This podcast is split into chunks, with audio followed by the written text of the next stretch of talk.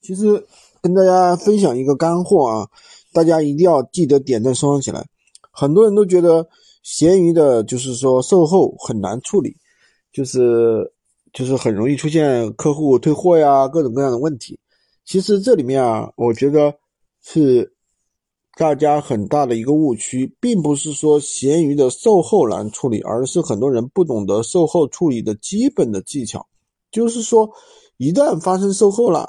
那么首先，这个客户呢，可能首先有些客户呢是一个正常的诉求，就是说可能是由于产品质量问题或者是什么方面的原因。那么首先售后我们一定要克制，不要去激化矛盾，不要去说一些过激的话，对吧？说有的人呢就很不客气，跟客户两个互怼。你想想，你跟客户两个互怼能起到什么作用呢？那一定不能起到这个解决这个事情的作用，对吧？你跟客户互怼，那么一定是更加激化矛盾，客户反而你跟客户互怼，你觉得客户会开心吗？客户肯定不会开心，对吧？你也不会开心，那么到最后会变成一个什么情况呢？就是越来越越糟。那么这种情况我们应该怎么办呢？首先应跟应该跟客户去怎么样呢？最好是去道歉。对吧？那你当然这个道歉的话，你可以模糊一点，你不一定是说一定要是说我的问题，对吧？因为有的时候呢，确实不是我们的问题。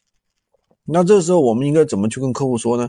也就是说，跟客户说啊，实在不好抱歉啊，给你造成这个不好的体验啦，怎么怎么样，对吧？你可以这样去跟客户去说，说了呢，然后让客户就是说没有那么大的一个怒气，对吧？比如说产品质量问题，你这样去说了之后呢，客户呢心里就比较平和。第二个呢，你就是说能做出一些补偿的，给客户做些补补偿。比如说你说，哎，你觉得这个产品能用不？如果能用的话，我这边给你一个小小的补偿，你看可不可以？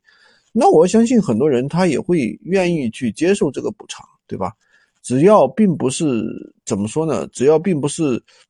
我觉得很多情况下，并不是只要不是很严重的一些问题，对吧？客户呢都会愿意去接受。那你给他一个小红包，对吧？达成一个一致就行了呀。所以还是应该大事化小，小事化了，小事化无这样一个方针去解决这个问题就可以了。好吧，今天就跟大家讲这么多。喜欢军哥的可以关注我，订阅我的专辑，当然也可以加我的微，在我头像旁边获取闲鱼快速上手笔记三二零二三五五五三五。